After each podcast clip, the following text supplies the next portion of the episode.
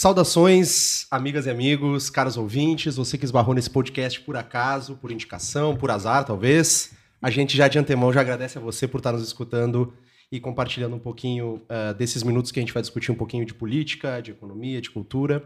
Sejam todos bem-vindos ao Antes que o Mundo Acabe, o nosso podcast quinzenal para discutir o Sul Global. Eu sou Pedro Brits, esse é o nosso episódio número 1, um, e o objetivo aqui é que em mais ou menos uns 60 minutos a gente possa debater como eu já falei, política, cultura, economia, movimentos sociais, futebol, entre muito mais tudo que compõe a vida do cidadão que vive aqui no Brasil, mais do que isso na América Latina, na África, na Ásia.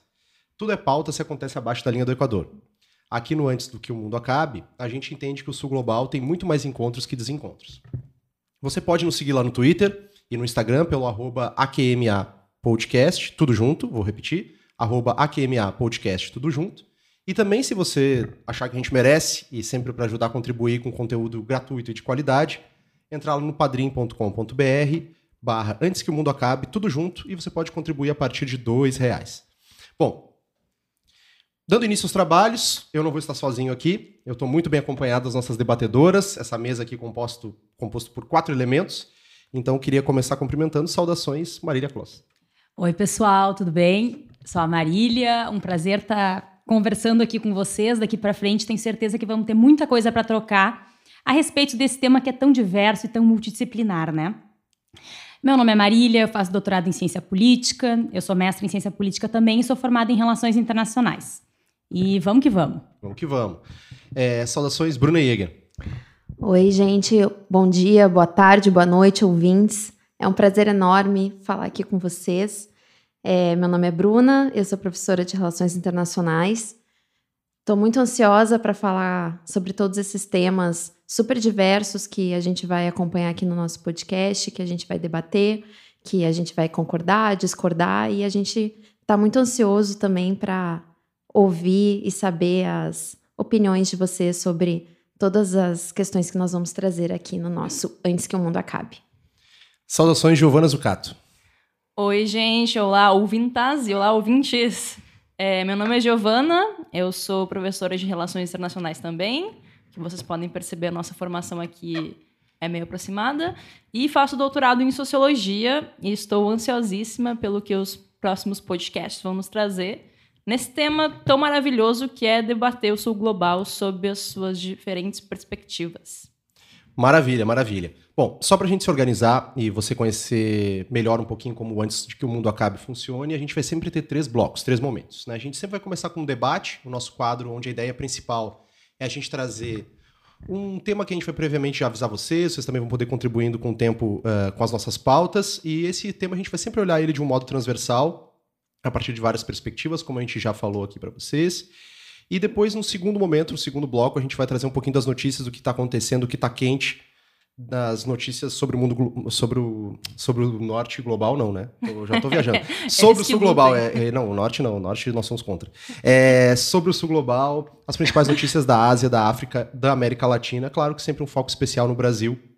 Afinal, estamos falando daqui nesse domingo, dia 1 de março, só para depois a gente uh, ir se organizando aqui dos estúdios Elza Soares, direto do Rio de Janeiro.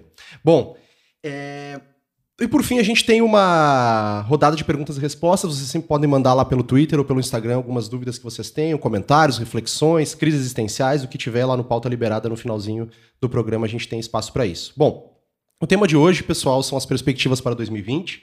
Os 10 meses que ainda nos restam em 2020. Afinal, a gente seguiu. Aqui a gente seguiu bem essa máxima de que o ano só começa depois do carnaval. Tivemos ontem desfile das campeãs na Sapucaí e agora a gente começa então a pensar o que vem para frente, o que, que vai nos trazer nesse novo ano.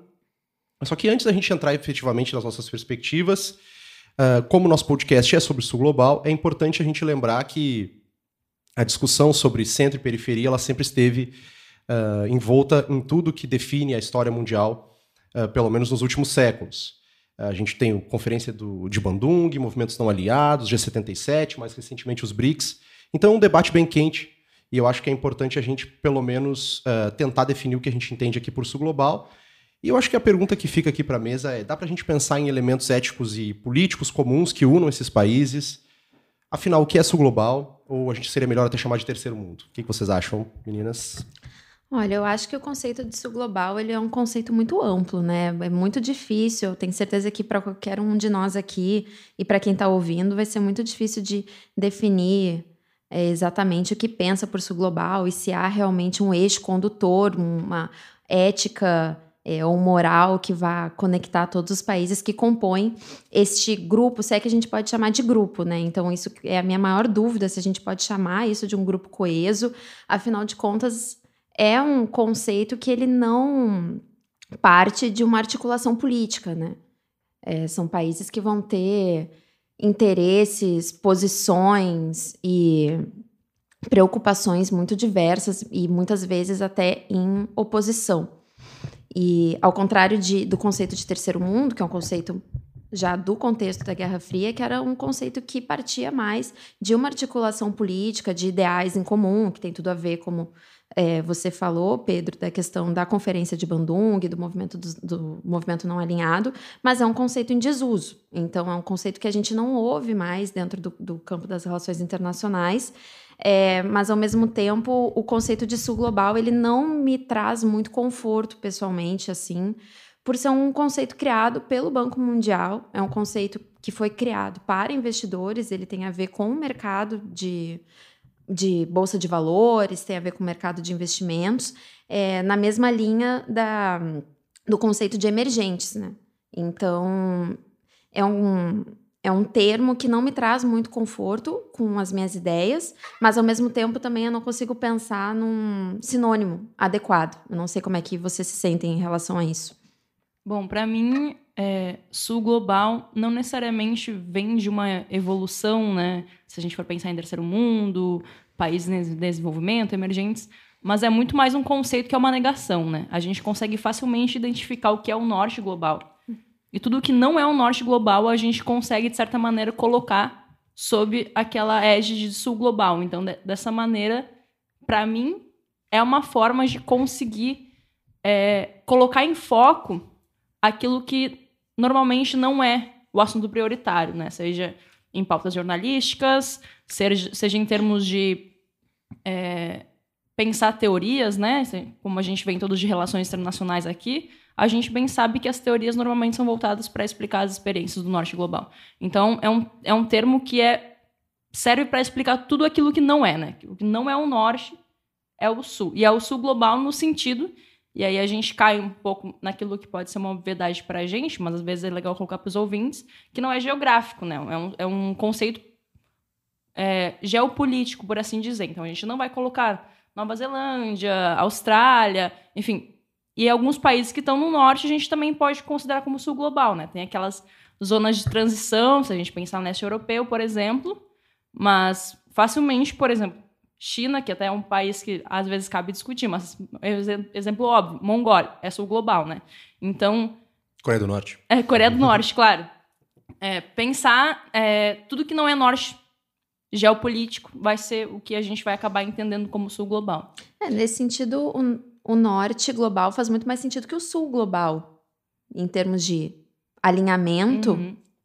Por ele estar inteiramente. Não entendi teu ponto, para ele estar inteiramente no norte? Tá respondendo hum. a Gil? Não, acho que o conceito de norte global ele faz mais sentido que um conceito de sul global. Eu acho que essa questão assim é do sul global ser o coesão. resto, é, né, do que sobrou, ele é menos coeso do que as ideias do norte global, a visão, a posição, enfim. Sim.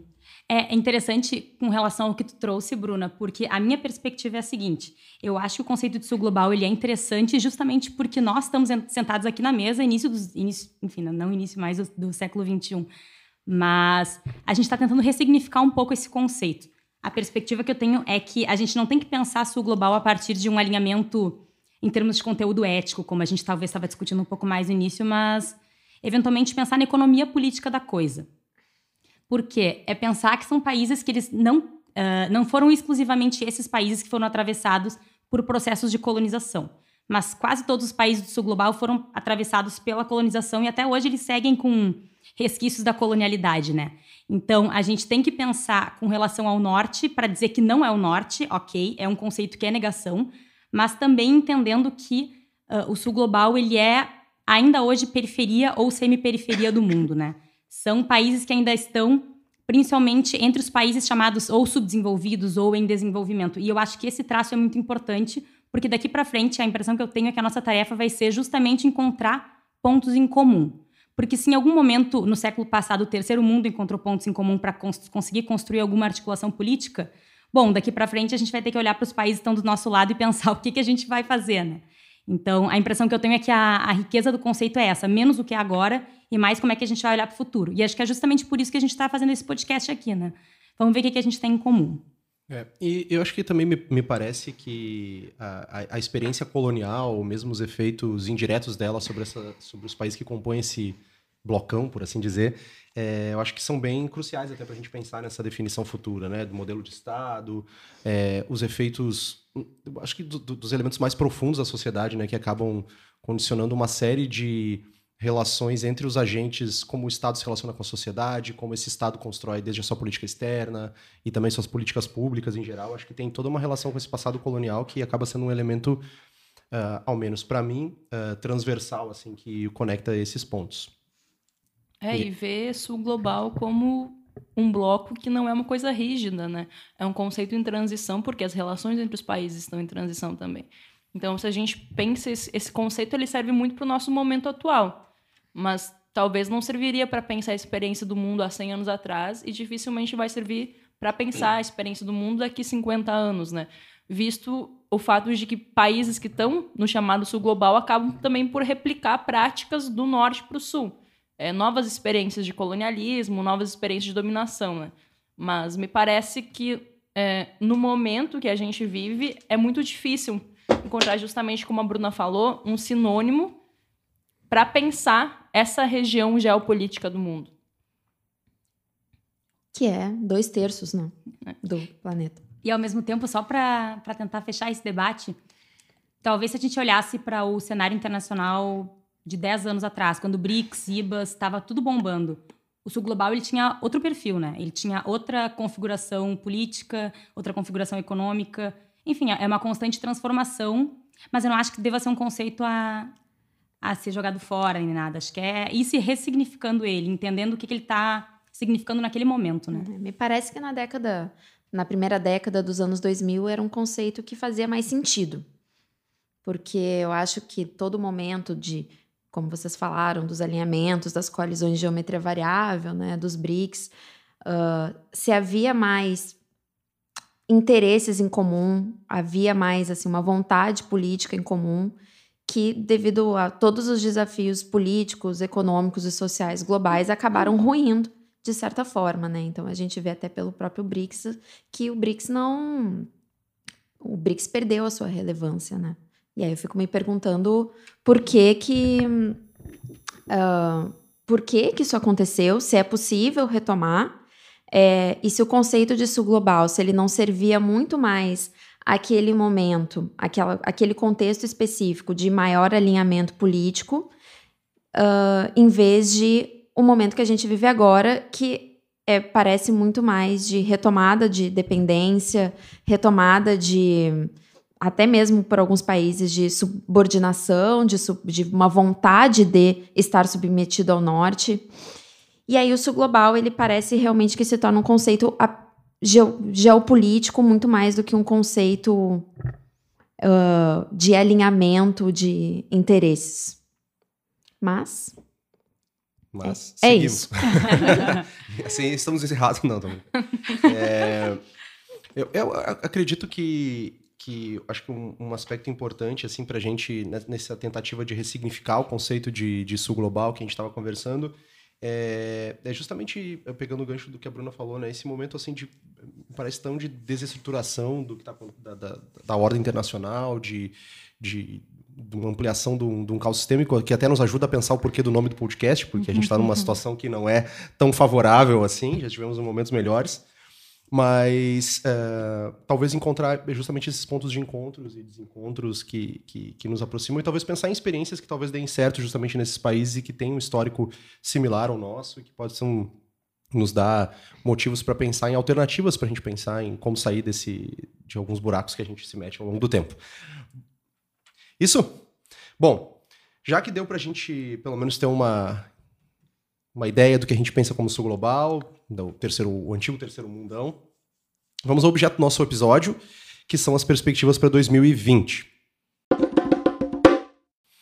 Já tivemos Oscar, já tivemos a vitória do Parasita, que eu não vi ainda. Tô, tô, atrasado no debate. Já tive... Isso é um absurdo. É um absurdo. É, enfim, mas. A gente acontece. já teve quase guerra mundial. Já, te, já, teve quase guerra mundial, guerra Irã e Estados Unidos, fora os ameaços, né? É. enfim, a gente teve. Tá tendo, tá tendo, né? O coronavírus, depois a gente vai falar um pouquinho mais disso no final. Crise na Caxemira, carnaval. Brasil uma loucura, como sempre. É, curiosamente, a Coreia do Norte está na tranquilidade. A Coreia do Norte é o lugar mais pacífico, é um ótimo lugar para estar nesse momento. Mas não dá para chamar muito também, que daqui a pouco começa a é, turbulência. Não dá para zicar, né? Senão... É, mas o tradicional teste nuclear de fevereiro ainda... Aí também não dá para não dá para se ter tudo, né? Tem que, alguma coisa tem que manter. É, a América Latina ainda em chamas, depois de toda aquela onda de violências e protestos que a gente viu ainda em 2019. Tem Big Brother Brasil rolando. Então tem uma série de coisas Isso acontecendo. É é... E a pergunta é o que nos espera em 2020. A gente vai começar, eu acho que por economia, pessoal, mas o debate é bem transversal. É... Mas eu acho que a ideia é pelo menos a gente ter um pouquinho do que, do que nos espera, pelo menos economicamente, em 2020. Isso, acho que o coronavírus tem um impacto central nisso, né, Bruna? E, mas que Não, com certeza, esperar? Pedro, com certeza. Todo o contexto que a gente tem vivido desde 2019 é um conceito de deterioração da. É um contexto, perdão, é um contexto de deterioração da economia global. E a gente vê isso tanto no contexto do norte quanto do sul global, porque agora eu já me apropriei desses conceitos e vai ser assim, né? norte e sul global, porque eu não vou ficar toda hora falando terceiro mundo, barra periferia, barra países é, é, em desenvolvimento, é, uh, ou é, países que passaram por experiências coloniais, então mais difícil ainda. Então a gente vê esse contexto de deterioração da economia global, que ocorre tanto no norte quanto no sul global, quanto nas semi-periferias do sistema internacional. Basicamente, não está fácil para ninguém. E isso é um contexto que vem desde 2019. É, 2019 foi um ano muito turbulento para a economia internacional, é, principalmente devido a todas as crises que a gente tem relacionadas ao petróleo. Né? Tirar a oferta de petróleo advinda do Irã e da Venezuela teve um impacto muito significativo sobre a oferta de petróleo, que acabou dando muitas instabilidades nos preços. A gente vive também um, um contexto, já desde o início da década, de retração da economia chinesa. Retração, na verdade, é uma palavra muito forte, né? Mas basicamente não tem como um país se manter crescendo 10% ao ano para sempre. E, então, é uma retração natural, é uma desaceleração da economia chinesa, que ela é natural. Retração não é a melhor palavra para dizer, e sim desaceleração, o que acaba tendo um impacto muito grande para todos os países. Afinal de contas, a China criou um padrão de interdependência com a maior parte dos países do norte e do sul global, que acaba afetando de forma muito transversal essa, essa desaceleração da economia chinesa. É, o fato é que em 2019 o PIB mundial cresceu 2,3%, é o menor índice desde a crise de 2008, em 2019. É, e a projeção para 2020 é que tenha um crescimento de 2,5%. Então, é uma ligeira recuperação que a gente tem da economia global para 2020. Mas eu quero já ressaltar aqui, eu já vou meio que pular para o que eram as minhas considerações finais, que essa projeção ela foi feita pela ONU no final de 2019. Então, o lance do coronavírus não estava em alta ainda. E desde que começou a questão do coronavírus, as projeções para o crescimento da economia global têm diminuído. Então, já foi retraído em 0,1% a projeção para o crescimento global em 2020. Basicamente, é, em resumo, uh, o contexto vai continuar sendo de desaceleração econômica e de grandes crises que tenho certeza que vão acontecer tanto no norte quanto no sul global. É, o principal ponto a ressaltar aqui é como a gente tem tido uma retração muito significativa da importação por parte dos chineses. Então, eles têm importado menos do resto do mundo, seja pelo contexto do coronavírus, da, da, da, do congelamento da produção que tem ocorrido lá devido a epidemia, mas também pela própria mudança no padrão de desenvolvimento que a China tem passado nos últimos anos, essa desaceleração e também essa endogenização de processos, né? Fazer lá dentro. É quase como se a China estivesse passando agora pelo seu processo de substituição de importações, curioso. Ainda que ainda seja um país muito dependente das importações de commodities e de outros insumos é, por parte de todo o planeta mas a gente sabe como o sul global, por ser na maior parte grandes produtores de commodities, acabam mantendo essa relação de interdependência, que é uma interdependência bem assimétrica com a China, afinal de contas, é aquele padrão, aquele antigo padrão de relacionamento norte-sul, de se exportar commodities e comprar de volta produtos, bens manufaturados, às vezes de alta tecnologia, né? Isso. É, e, e eu acho que nessa esteira a gente também tem a os efeitos, acho que, claro que agora o coronavírus tomou conta de todas as manchetes e é o tema principal debatido, mas uh, também os efeitos da guerra comercial da China e dos Estados Unidos também geraram uma série de impactos. Acho que isso também a gente pode observar um pouco até na, na maneira como o Brasil tentou ou vem tentando se posicionar diante dessas relações, uh, como manter uma relação positiva em termos econômicos com a China, mas ao mesmo tempo uh, manter a, a, preferência que tem tentado demonstrar pelos Estados Unidos como principal parceiro extra-regional e, e, em todos é. os sentidos, não só extra-regional, na verdade. A guerra comercial China-Estados Unidos, ela também foi, acho que foi a grande pauta econômica de 2019. E ficou, na verdade, os maiores prejudicados, além de, dos próprios principais atores envolvidos, que é China e Estados Unidos, foram os países que se posicionaram, os países que escolheram um lado. Nesse sentido, nessa, nesse conflito, nessa guerra comercial, que na verdade é muito mais uma guerra tecnológica do que uma guerra comercial. Guerra comercial é só um termo midiático para facilitar é, a compreensão do grande público, mas na verdade é uma guerra por supremacia tecnológica, é uma guerra por influência, é uma guerra por domínio sobre processos é, de desenvolvimento mais avançado, ou seja, né, quem vai ficar na frente aí deste recurso de poder tecnologia. O 5G eu acho que está inserido nessa discussão, né? Com, não, com certeza. A, a, o 5G, a internet, mas até outros processos mesmo de relacionados a, a, bio, a biotecnologia. biotecnologia tem, tem tudo a ver com isso, e a gente vê até como essa reação da China em relação ao coronavírus também vai ter impacto, vai ter é, é, é fruto do seu desenvolvimento tecnológico.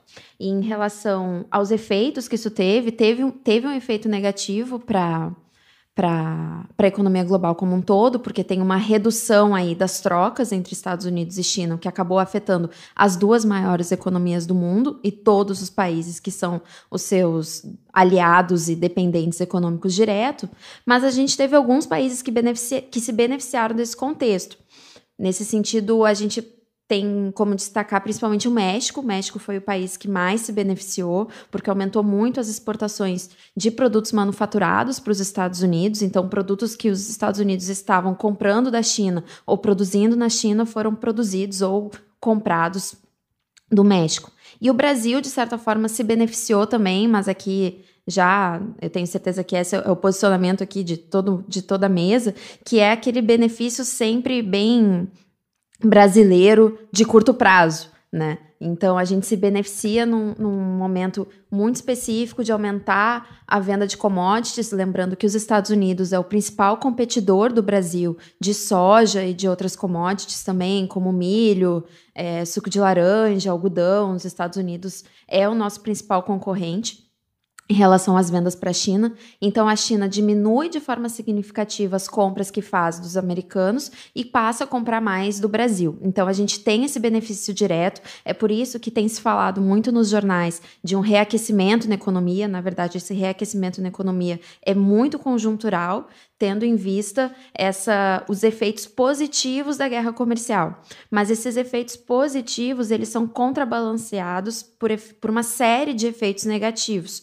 O primeiro deles é um, a perpetuação desse processo de dependência do Brasil é o setor de commodities, que a gente sabe que é um setor, além de muito instável, não traz ganhos diretos à economia de uma forma de pensar a longo prazo.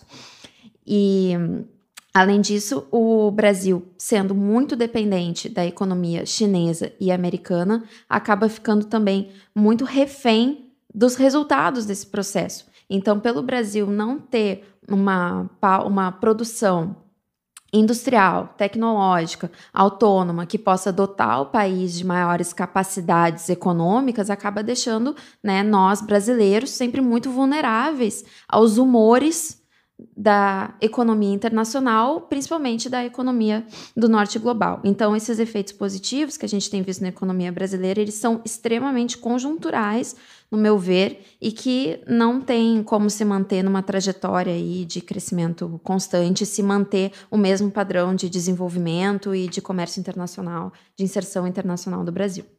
É, num contexto em que a tendência é justamente, como a Bruna já apresentou, um desaquecimento, e agora que vai ser é, muito catalisado pela crise do coronavírus, da economia chinesa, a gente vai sentir novamente, diretamente, o peso disso sobre a economia brasileira. Né? Então, esse, essa aquecida conjuntural que a gente teve, é, um, é muito possível já que em 2020 isso seja.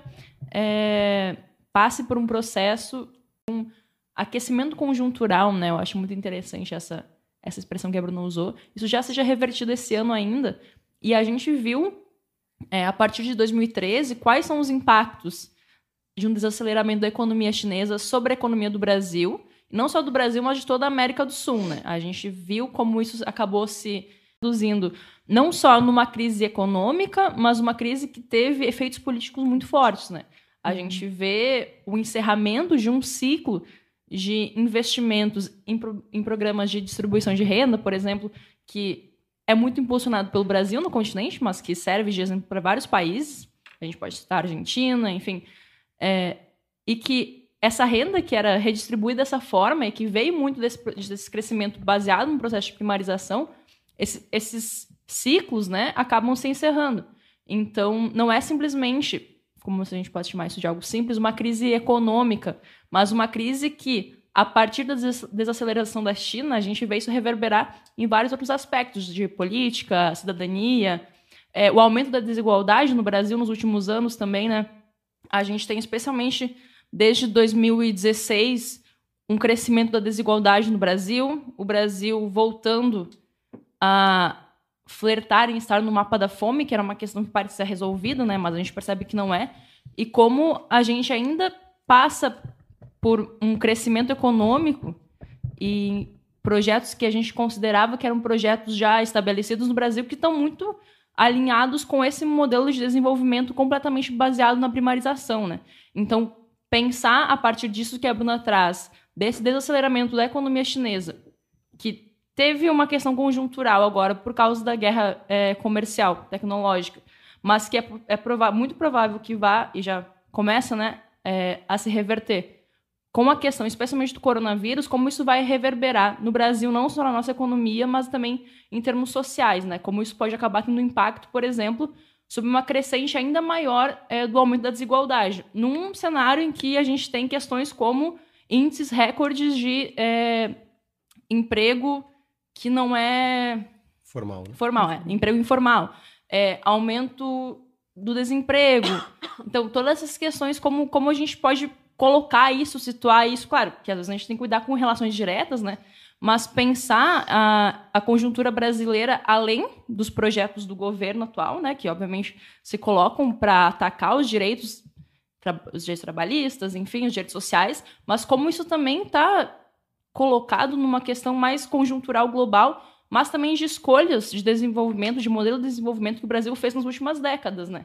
Então, como a gente consegue associar todos esses fatores, eu acho que é bem interessante e que a gente tem que mais do que nunca estar muito atento para essa questão da economia chinesa, que agora a gente tem mais um fator de risco, né, na forma do coronavírus.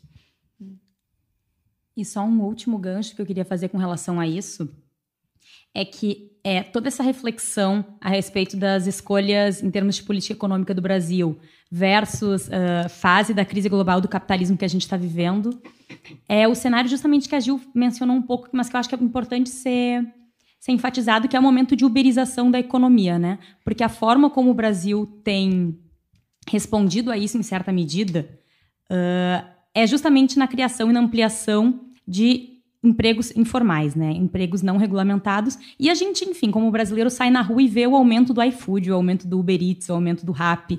É, é não é uma coisa pouco intuitiva para gente. E eu estou falando isso porque eu acho que isso tem um gancho muito importante da gente pensar depois, quando a gente for conversar um pouco mais sobre o que nos dizem as ruas, o que as mobilizações sociais pelo mundo estão dizendo, porque isso é visto no Brasil quando a gente sai, quando a gente vai para a calçada, mas o, o, resto do mundo também está passando por esse processo, porque justamente são coisas que são interrelacionadas, né? É. E eu, eu acho uh, curioso, acho que uh, pegando esse gancho do, do, que, que a Mari falou, é a questão do, da cultura dessa, dessa informalização da, da, da economia, dos empregos, uh, dos subempregos, enfim, do emprego de não uma hora completa, toda essa questão profunda que a gente vem, vem observando, que vem se aprofundando na sociedade e que tem, assim, acho que como pano de fundo essa cultura do empreendedorismo, a cultura da valorização do indivíduo e que tem como um processo mais amplo ainda essa é, o, o, avanço.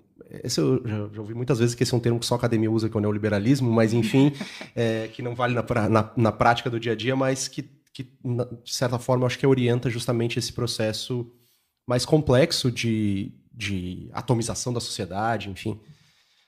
Atenção, nesse podcast se utiliza o termo neoliberalismo. Até porque somos acadêmicos. E atomização, né? É. Bonito, ah, né? de química.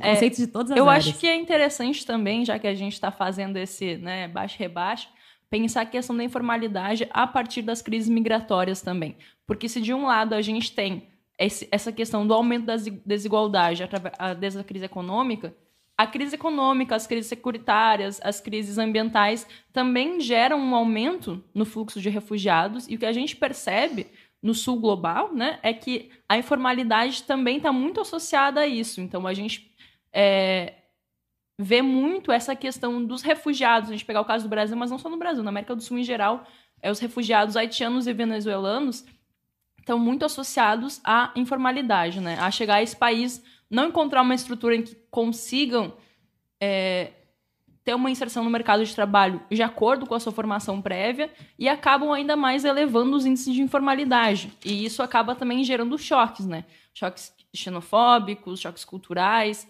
É, em países, por exemplo, como o Chile, em que se via nos últimos anos um grande número de idosos trabalhando na informalidade, justamente pela forma como a previdência estruturada no país, hoje a gente vê muitos venezuelanos e haitianos. Então tem esses choques, né? É, na Argentina, na, é, na Colômbia, é, muito no Peru também, né? E no Brasil. Então, como a informalidade ela também está associada a essa outra questão que é o crescimento dos fluxos migratórios gerados por uma série de crises, né? Então, cada país tem a, a, as, suas, as suas questões que geram esses fluxos, mas como isso parece justamente ser a grande marca é, da estrutura de trabalho que a gente vai ver agora em diante, né? Desde essa, essa informalidade que é, que é baseada nos aplicativos, que a gente vê muito no Brasil, mas a gente vê em outros países também do sul global, mas também essa informalidade que é muito ligada aos fluxos migratórios e que a gente vê aqueles empregos que são de vender comida, é, vender produtos mais baratos, óculos, esse tipo de coisa, né? Então, como é, parece que a nossa estrutura de emprego vai ser cada vez mais apontada para um mercado informal. Mais alguma coisa de economia? Queria só complementar o que a Giovana Marília falaram sobre informalidade do trabalho, uma, uma curiosidade, né, Pedro? Uh, sobre como tudo isso é visto de uma forma muito romantizada, de uma forma muito positiva. Inclusive, um famoso canal brasileiro de notícias, que não sei se a gente pode falar o nome aqui, eu não vou falar. Não, vou falar. Globo News, tá? Uh, transmitindo o desfile da Viradouro e chamando a atenção, Viradouro, né, que foi a, a grande campeã do carnaval da, da, da série especial 2020, que era sobre as lavadeiras de Abaeté. E a comentarista da Globo News ressaltando sobre como essas lavadeiras empreendedoras, né, de Abaeté, que foram conseguiram construir a sua vida e conseguir a sua renda através dessa linda forma de empreendedorismo, né, que é a lavagem de roupa para fora sem nenhum vínculo empregatício. A vulnerabilidade, a É. exploração, elas são romantizadas, né? O racismo estrutural, nesse caso também, né? Se tratando de mulheres que eram ex-escravizadas ou filhas de ex-escravizadas, né? Então, qual era a única alternativa de inserção delas no mercado remunerado? Mas realmente, né? Parece algo é, de superação. Né? Bom, é, partindo então um pouco mais para as questões políticas, acho que a gente também teve um ano de 2019 que nos deixou várias questões abertas e começamos com outros termos. Acho que a própria situação entre Irã e Estados Unidos, que tem essa interface política e segurança bem fortes ali, foi uma das questões que pautou esse nosso início de ano. E acho que somado a isso também tem o, toda a questão, o que passamos pelo impeachment do Trump, também passamos, também estamos vivenciando esse processo ainda de definição de qual vai ser o candidato democrata que vai eh, enfrentar o Trump ah, em novembro. Enfim, o que, que a gente tem de expectativa política? O que, que a gente pode falar É, para 2020? É interessante, o nosso podcast é sobre o Sul Global, mas não tem como falar sobre política para o Sul Global em 2020 sem passar necessariamente pelas eleições presidenciais que vão acontecer nos Estados Unidos nesse ano, né? Pelas razões que tu já citou, Pedro, pela questão com o Irã, é, mas por questões que vão além, né? Bom, a gente ainda está naquele período de definição de quem vão ser os candidatos. Me parece que no- na parte republicana é bastante óbvio que seja o Trump tentando a reeleição. Mas do lado demo- dos democratas, é, ainda há uma grande disputa, né? Especialmente pela figura do Bernie Sanders, que seria então um candidato. Não, é, não me parece termo certo, mas vamos usar o termo que a mídia tem usado, que é um candidato mais radical, né? Não tem, não consigo ver muita radicalidade Que dentro sonho. de um partido como os democratas, né? Mas a questão é justamente pensar é, em termos de propostas de política externa, como diferentes candidatos podem vir a reverberar é, a partir da sua possível ou não eleição. No caso do Trump, a gente já conhece mais ou menos, o- e me parece que seria um aprofundamento né, desse cenário, ainda mais quando vai estar em segundo mandato, não precisa se preocupar com reeleição, então me parece que suas diretivas já seriam aprofundadas. O que eu acho interessante é que eu lembro bem é, em 2016, quando a gente estava na primeira possível eleição do Trump, muita gente falando que para a América Latina seria melhor a eleição dele do que da Hillary Clinton, porque ele seria um iso- isolacionista e não se preocuparia tanto com essas regiões do mundo que não demorou muito para se provar uma grande mentira, né? É, não só pelas políticas empreendidas pelos Estados Unidos, mas a gente também precisa pensar a política internacional além disso, né? É, o aceleramento do encarceramento, por exemplo, de refugiados e imigrantes nas, nas fronteiras dos Estados Unidos com o México é um fator que tem um- uma, uma reverberação que é imediata dentro da América Latina. Né? Se a gente pensar, por exemplo, que alguns países da América Central, a maior parte da sua renda são de repasses de imigrantes dos Estados Unidos, né? as pessoas repassando para sua família. É, então, primeiro, ver a política além da, da, dessa invasão direta, né? Pensar assim. Mas, de qualquer forma, a gente viu, por exemplo, no caso dos Estados Unidos, do acordo com o Irã, de como, na verdade, a política do Trump foi, sim, muito perversa para o sul global. É, Algumas questões né, que são interessantes a gente pensar agora do lado democrata.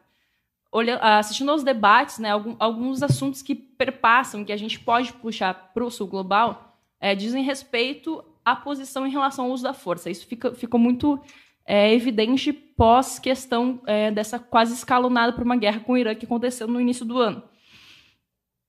A maior parte é, dos, can- dos candidatos, na verdade, eles não, democratas, e aqui eu incluo Bernie Sanders também, eles não estão se colocando de maneira tão negativa assim em relação ao uso da força.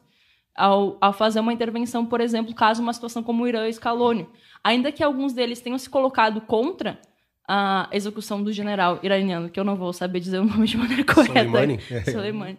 É, eles não, não se esperava uma posição que fosse um pouco mais branda, né? Ainda que só o Biden e o aquele outro super multibilionário, como é o nome dele mesmo? Bloom, enfim. Bom, daqui a pouco vem. Principalmente o Biden tenha se colocado Ah, a favor. Então vamos falar candidato. de candidatos que realmente podem chegar, né? Eu acho que é Bernie, Warren ou Sanders que vão acabar sendo o candidato democrata, né? Desses apenas o Biden se colocou a favor de usar a força dos Estados Unidos para proteger estruturas logísticas de gás e óleo no Oriente Médio. Avançando, uma coisa que é interessante ainda nesse sentido é que todos eles se colocam a favor de retomar o acordo nuclear com o Irã. Então tem aí uma dicotomia, né? Mas de qualquer forma parece uma política que é agressiva tradicionalmente, como é a política externa dos Estados Unidos, mas que, enfim, é, vai conseguir fazer algum tipo de diálogo. É, isso aparece também na questão da Palestina, né? Que é, um, que é um tema que a gente precisa olhar esse ano, porque amanhã, dia 2 de março, então provavelmente quando esse podcast for ao ar, a gente vai ter o resultado. Tem novas eleições legislativas em Israel, então a gente vai saber se o Netanyahu continua sendo o primeiro-ministro do país e continua a investida, a expansão territorial sobre a Palestina, né? Mas o Trump lançou no final do ano passado um plano novo de divisão da Palestina, né? É, que foi um plano que não foi feito com a autoridade palestina, que foi um plano que, enfim, nasce fadado ao fracasso, mas que basicamente foi um plano feito para agradar o lobby israelense, para agradar a extrema-direita de Israel, né, que é o, o Netanyahu, é um parceiro super importante do Trump. Nesse sentido, os candidatos democratas têm apresentado uma, uma posição que é um pouco mais branda, que é defender a volta das fronteiras da Palestina para pré-1967. Por outro lado, nenhum deles, e de novo eu incluo o Bernie Sanders, porque eu acho que é importante a gente desmontar um pouco essa imagem que a gente cria do Bernie Sanders como né, um grande paladino anti-imperialista, sendo que Ainda que ele critique abertamente em alguns momentos o imperialismo norte-americano, ele continua sendo um político norte-americano em favor dos interesses dos Estados Unidos, né? O, o norte pro... que lute. É, exatamente. Ou no caso... A gente que lute. É, é, o próprio Bernie Sanders defende que a embaixada dos Estados Unidos, que está em Jerusalém no momento, que foi uma das grandes questões polêmicas, né, em relação à Palestina, continue em Jerusalém. E só volte para Tel Aviv caso Israel continue é, com os seus planos é, expansionistas no território palestino. Né? Então a gente percebe que mesmo os mais é, progressistas dos políticos democratas defendem esse tipo de plano, né? esse tipo de violação à soberania palestina. Ah, importa também dizer que, obviamente, o governo Bolsonaro apoiou esse plano novo que o Trump criou de divisão da Palestina, que seria criar uma nova capital para a Palestina, que vai ficar no subúrbio de Jerusalém, né? Obviamente algo que foi rechaçado pelos palestinos, mas o alinhamento brasileiro é total ao governo norte-americano e ao Netanyahu, né? No caso da questão palestina. É... Pensando, e eu acho que é uma das grandes questões políticas que a gente vem tendo e que vamos ter para 2020 nessa chave é o avanço do extremismo no mundo, né? O extremismo radical extremismo radical é meio redundante, né? O extremismo de direita, né? A, a essa direita radical, que tem esses traços de violência religiosa, de xenofobia, de violência de gênero, mas que me parece que é a grande tendência em termos de não só de norte, mas de sul global também, né? É o, o caso muito evidente que a gente tem agora na Índia, a maior democracia do mundo, está passando por um processo que acirra já as xenofobias e os preconceitos religiosos contra os muçulmanos que existem dentro do país. Veio, né, no noticiário a gente pôde ver uma onda de violência contra muçulmanos, agora que foi muito próxima à visita do Trump, que foi fazer um, ao, ao Modi, que é o primeiro-ministro, mas isso vem de um processo mais longo, é um processo que já existe e estava concentrado principalmente na fronteira norte da Índia, de se expulsar os muçulmanos, né? Muitas vezes, inclusive, é, indianos muçulmanos nascidos e crescidos na Índia que não possuem documentação estão sendo é, perseguidos, muitas vezes deportados para países que eles nem conhecem, ou considerados pessoas sem Estado. E esse é um processo que tem ganhado muita força. Agora foi aprovado é, um ato de cidadania dentro da Índia que prevê que é, cidadãos que tenham imigrado antes de 2014 para a Índia, que sejam originários do Afeganistão, de Bangladesh ou do Paquistão possam ganhar cidadania, cidadania indiana. A questão é que isso não se estende para pessoas que sejam muçulmanas.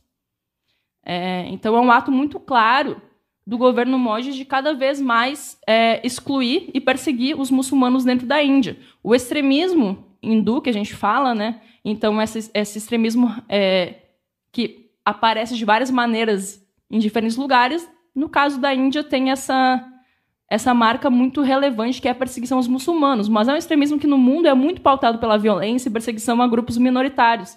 Se a gente chegar no caso na América do Sul, vai ser muito pautado pela homofobia, pela violência de gênero, né, pela perseguição, pelo racismo, pelo racismo religioso.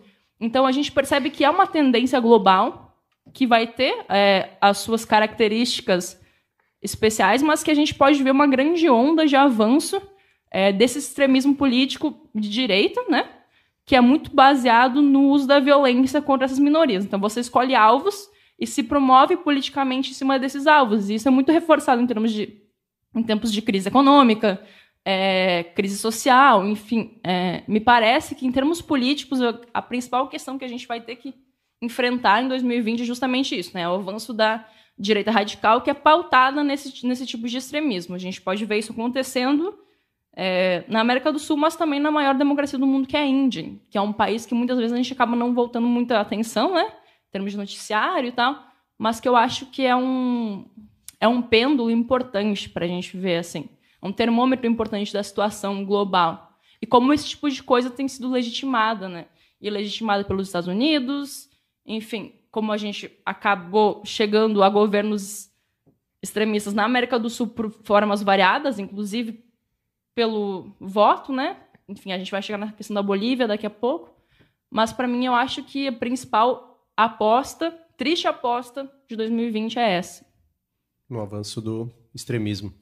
É, e no caso da Índia é bem curioso como porque né, especialmente na, na, questão da Caxemira, né, a gente tem a censura, o controle na verdade sobre a internet Sim. e controle de fluxo, na verdade se revogou a situação de status especial da Caxemira, é. então tem uma série de processos que o governo Modi vem adotando que realmente são muito críticos, assim, que geram uma preocupação, uh, porque a gente já tem um histórico, né, bem, bem... E isso também pode depois, a gente pode falar mais disso, mas que uh, transbordar para as relações com o Paquistão, acho que em alguma medida já transbordaram. Sim. É, a Assembleia Geral da ONU, acho que do último ano, o Paquistão foi bem firme nesse sentido, né, de denunciar esse, essa, esse aumento desse extremismo e desse radicalismo por parte do governo indiano.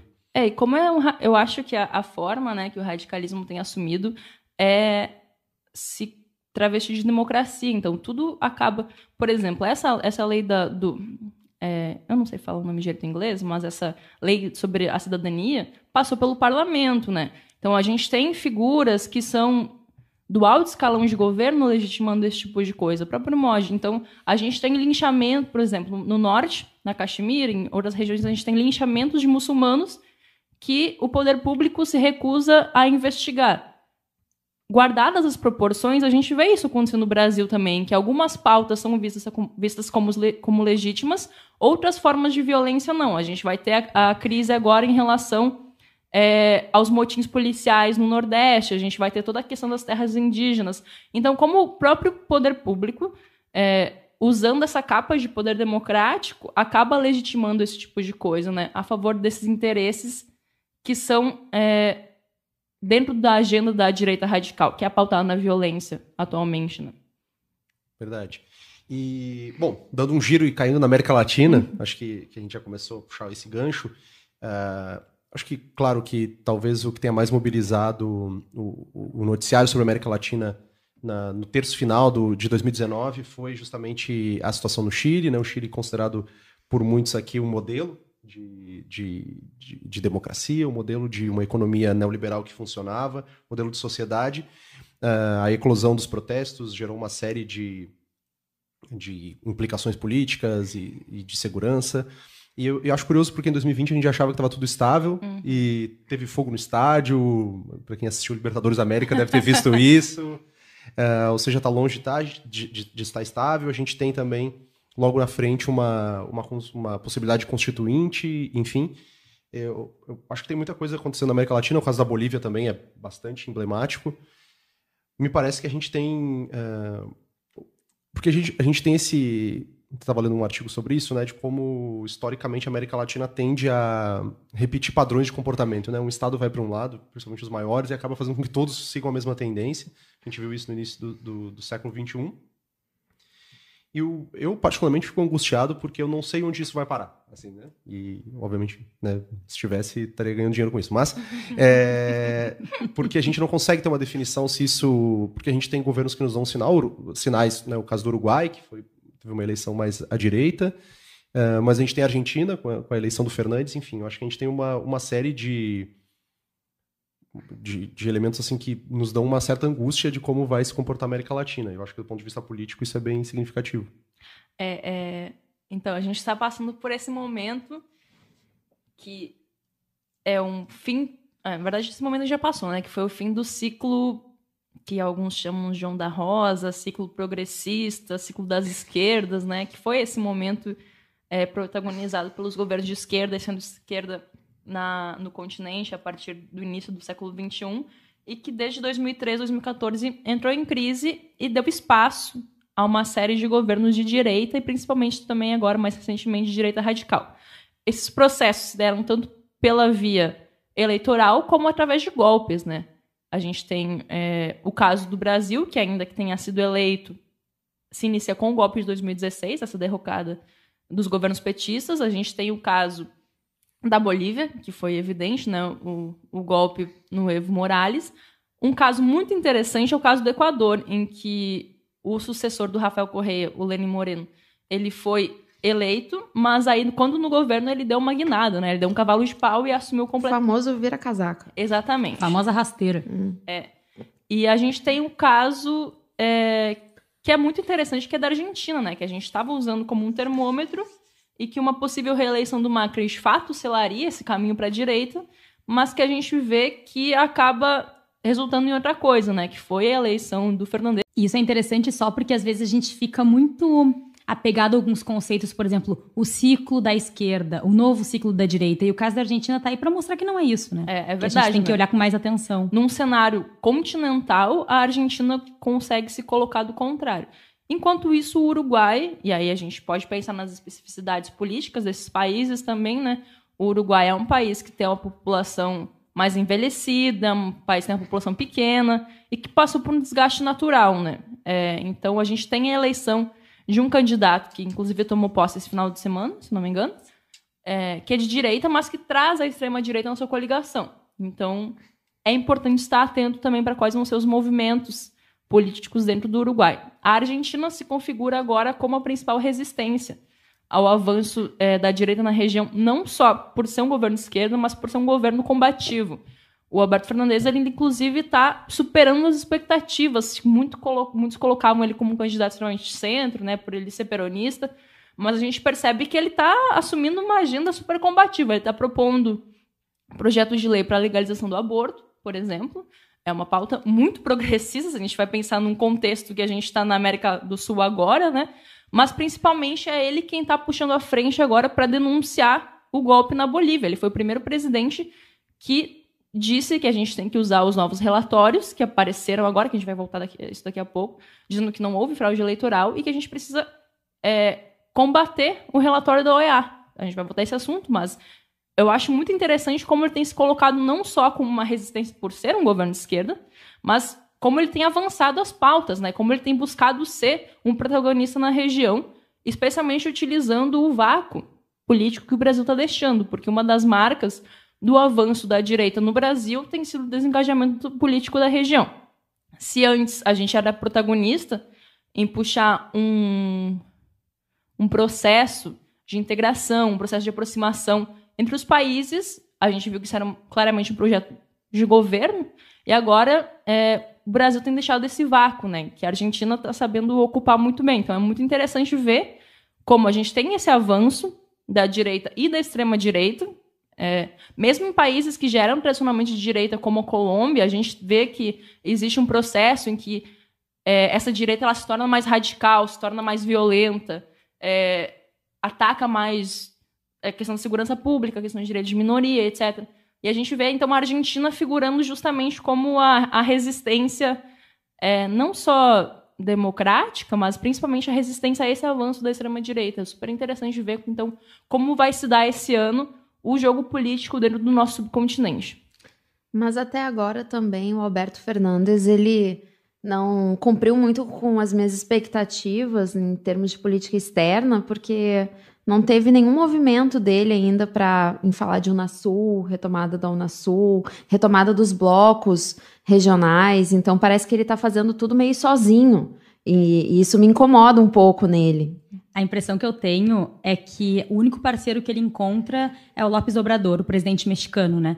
Então, Sim. a articulação que ele tem feito, e eu concordo contigo, Bruno, eu também queria que ele estivesse fazendo mais na construção de uma arquitetura institucional uh, sul-americana, enfim. Mas a impressão que eu tenho é que o conceito de América do Sul hoje não está cabendo, né? Ele tem que estar tá olhando, por exemplo, para América do Norte em função do México ser o único parceiro possível dele. e a articulação tem sido um pouco é, aquela criação do grupo de Puebla, né? Que eles uhum. fizeram. E isso é especialmente importante porque a gente continua com um desafio político, social, securitário, que é a crise na Venezuela, né?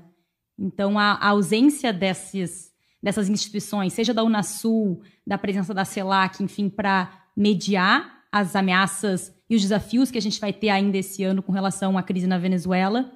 É, enfim, é, é, uma ausência que está tá se tentando mediar com a criação desses grupos, né?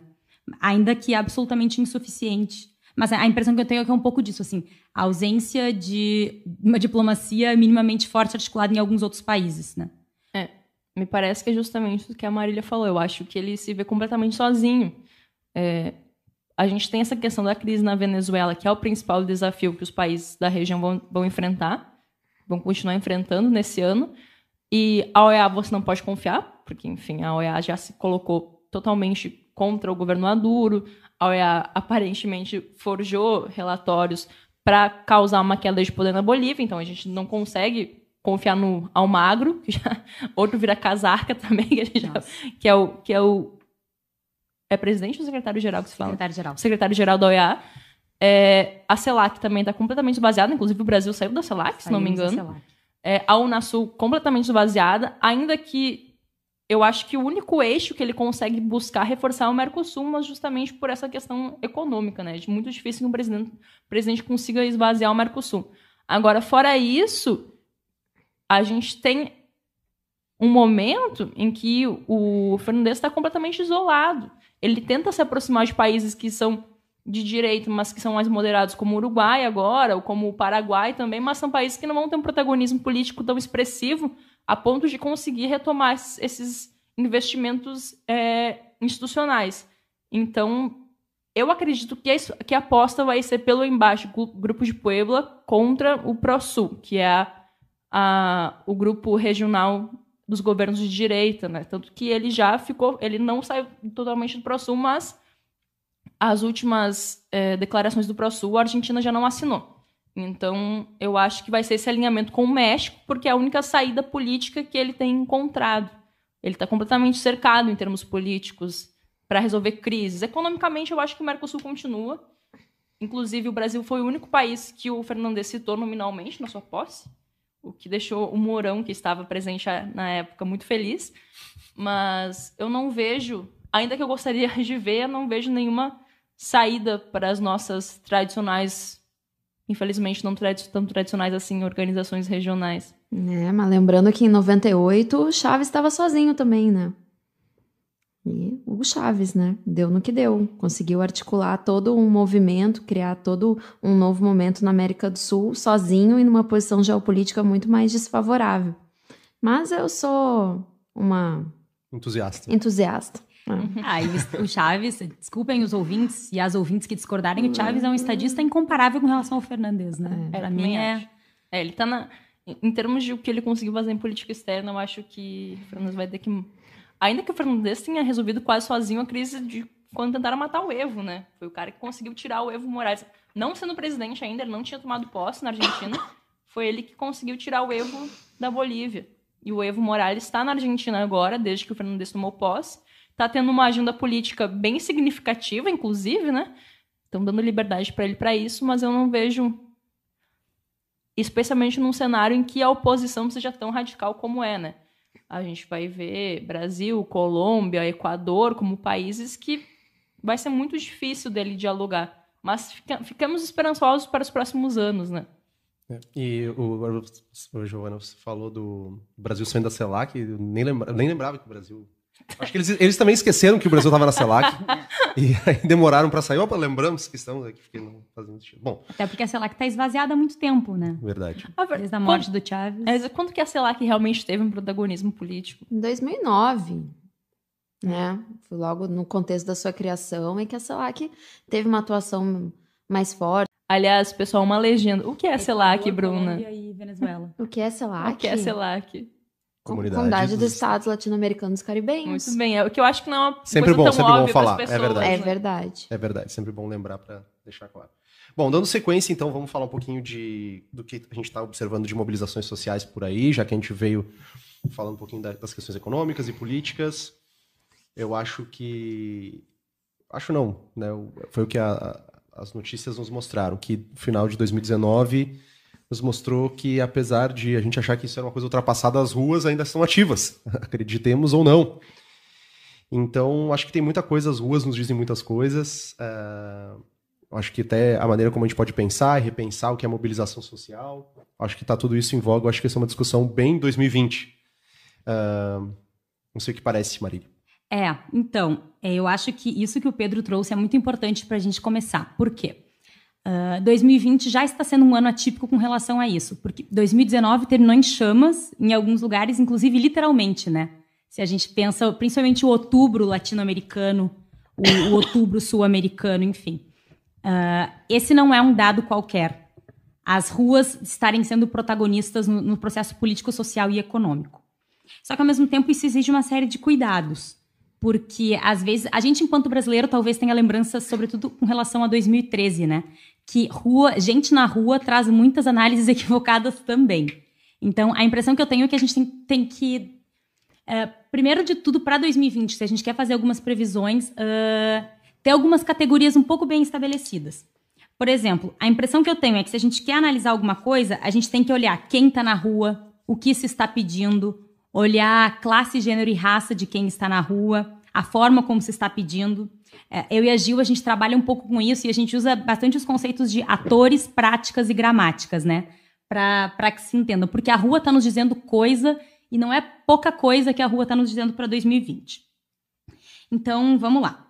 Ah, fim de 2019, o que estava acontecendo?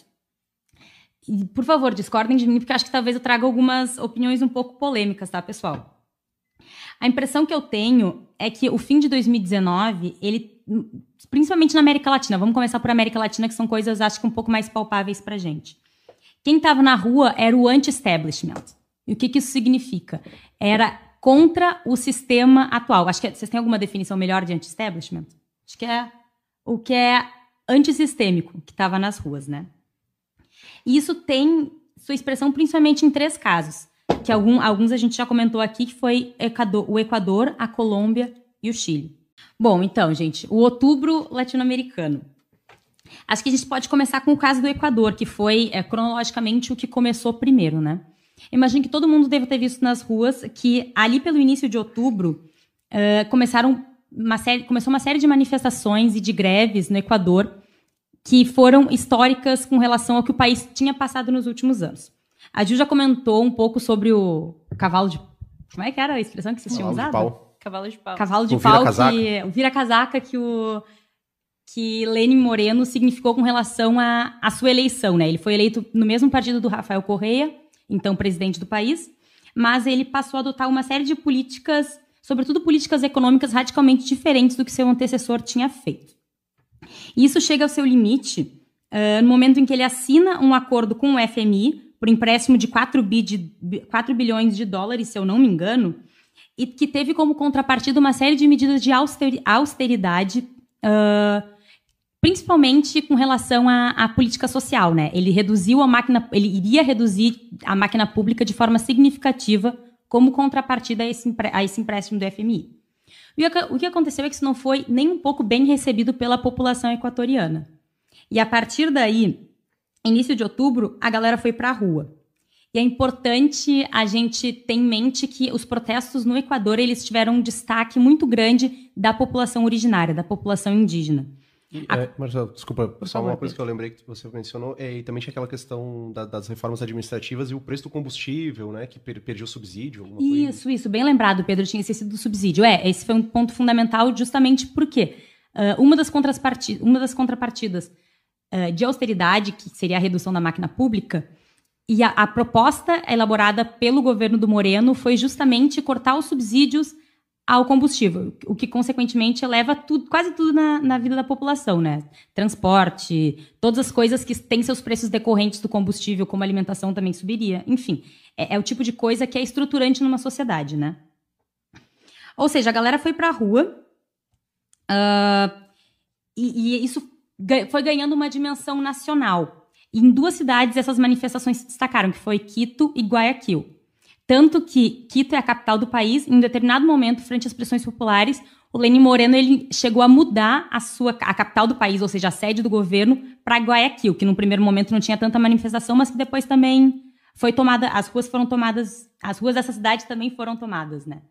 Então, uh, esse é um pouco do cenário, assim. As ruas foram tomadas com uma população indígena, chegaram a mais de 20 mil indígenas e pessoas de nações originárias chegaram a a participar de ações coletivas como caminhadas, greves, ocupações, enfim. Mas é, é, importante a gente pontuar também que o governo ele não respondeu de forma pacífica, né, pessoal? A repressão foi muito grande, é, chegou a ter mais de 10 mortos, é, mais de 1.300 pessoas que foram encarceradas, mais de 1.500 feridos. Então, enfim, a resposta, seja das forças policiais, seja das forças armadas, não foi tranquila.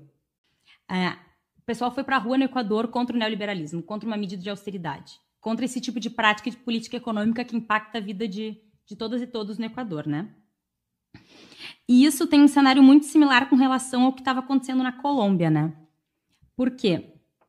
Na Colômbia, e acho que é de cara a gente já tem que falar isso, a Colômbia não é um país onde tem tradição de organização em termos de movimento social. Um pouco diferente do Equador, onde existe a CONAI, que, que é a Confederação Nacional Indígena que ajudou a liderar as manifestações. Na Colômbia, a oposição ela dificilmente vai se organizar a partir desse tipo de movimento. Porque sempre foi um Estado profundamente violento e racista. Não que o Equador não seja historicamente isso também, mas os contornos violentos na Colômbia são muito maiores. Tanto que a oposição ela vai se radicalizar durante o século XX e vai virar guerrilha, né? Para ter condição de enfrentar o Estado. Porque no limite, quando eles não eram guerrilha, eles eram fisicamente eliminados, eles eram mortos. Ou seja, a Colômbia não tem esse tipo de tradição. Então, o que aconteceu no final de 2019 foi muito inédito.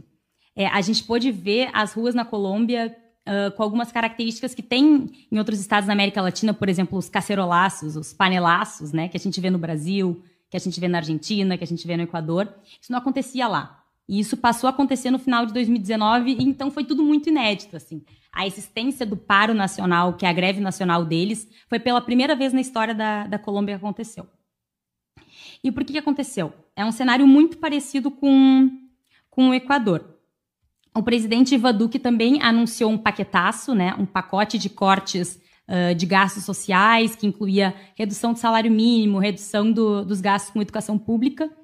Isso vinha sendo acompanhado pelo assassinato de diversas lideranças sociais, diversas lideranças de população originária, e veio acompanhado também pela demissão do ministro da Defesa, depois que veio a público que o governo atacou dissidentes das Farc, que são uma guerrilha, né? Acho que todo mundo imagina que vocês já sabem o que é as Farc, que são as Forças Revolucionárias Armadas de Colômbia, que eram uma guerrilha e que depois de um processo de paz super complexo viraram um partido político.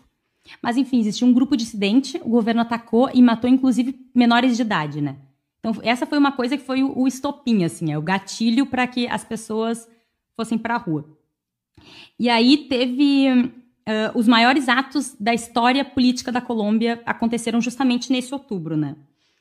Teve uma outra coisa que também ajudou que a, que a galera saísse de casa e passasse a se manifestar, que foi o assassinato do Dylan Cruz, um menino de 18 anos que morreu justamente numa dessas manifestações.